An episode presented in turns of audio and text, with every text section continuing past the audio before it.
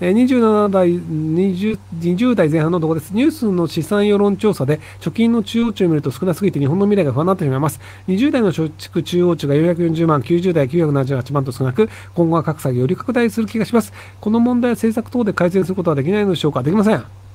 えっと、結局その日本が稼げない国になっていて稼いでる人ほど海外に投資して海外の資産をどんどん膨らませるという状況になっているのでなのでより日本国内でその純,、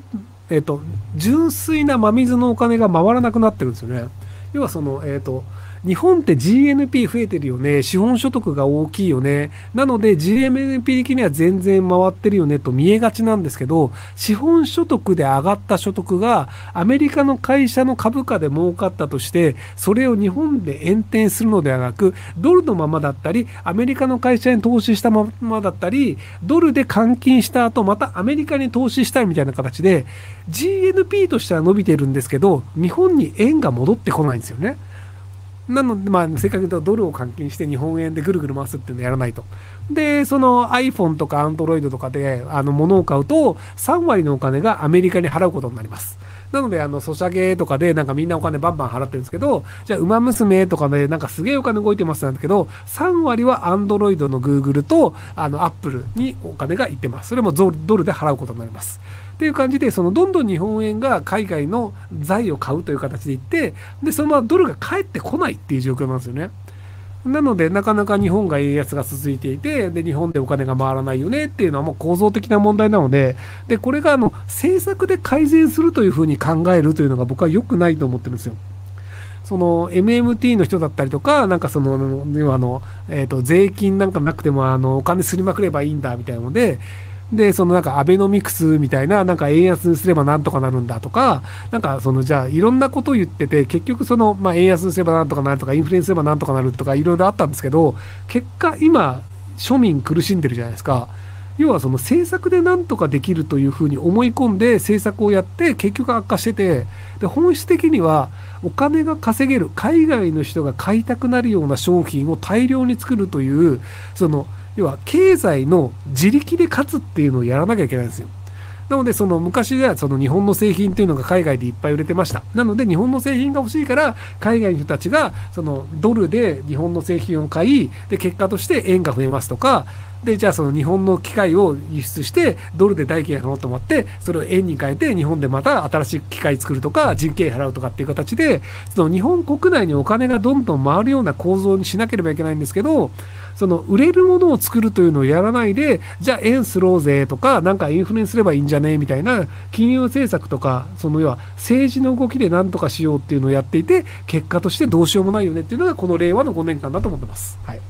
平成の30年間は何もしないで昭和の遺産で食い続けようとして失敗して没落してで令和の5年間っていうのは政策でなんかいろいろやろうとしてるけど全然意味ないよねこれ全く役に立たないよねっていうのを庶民が気づくまでの5年間だと思うんですけどまだ気づいてないみたいなんで令和10年ぐらいにようやくその金融政策で日本が復活することはないよねっていうのが大衆が理解してちゃんとお金を稼がなきゃいけないよねってなるのかなと思うのであと5年ぐらいは皆さん我慢する必要があるのかなと思ってます。ますえー、先日オンラインカジノの利用者が書類送検されましたが、スポーツベッドだったらパクられると思いますか？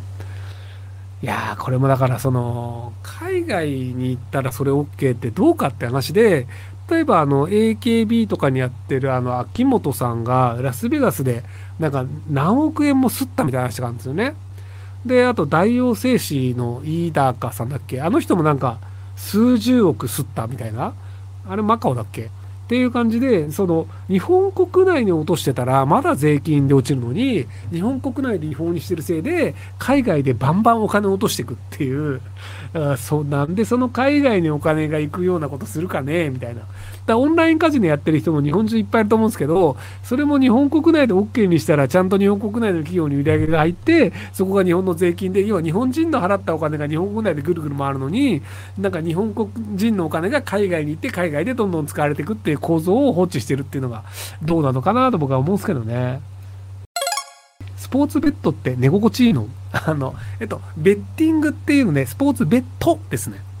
なので、あの、サッカーで、そのなんか、浦和レッズと、なんかあの、柏レイノルズの勝ち悪いソル？のどっちが勝つかを何点差かどうかかけるみたいな、割とあのイギリスとかでそのスポーツでかけるっていうのが普通にやられてるんですよね。日本だって違法なんですけど、まあでも、あの、トトか、トトがあるか。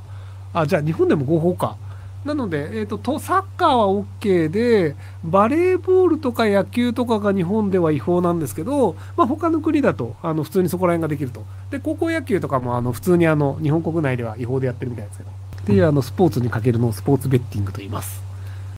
えー、自分は背骨がヘルニア気味で発達障害持ち多動で朝起きたりするのが苦手な27歳主婦です。事故した際現場検証でおまわりさんに私が無職だから受けるとも言ってないのに警察受けてみないと言われました。そんな長く続かないだろうと思います。ですが刺激的な仕事内容はとても面白そうです。体験的な経験は少しあるので警察学校で乗り気そうなんですが受けてみるでしょうか？はい。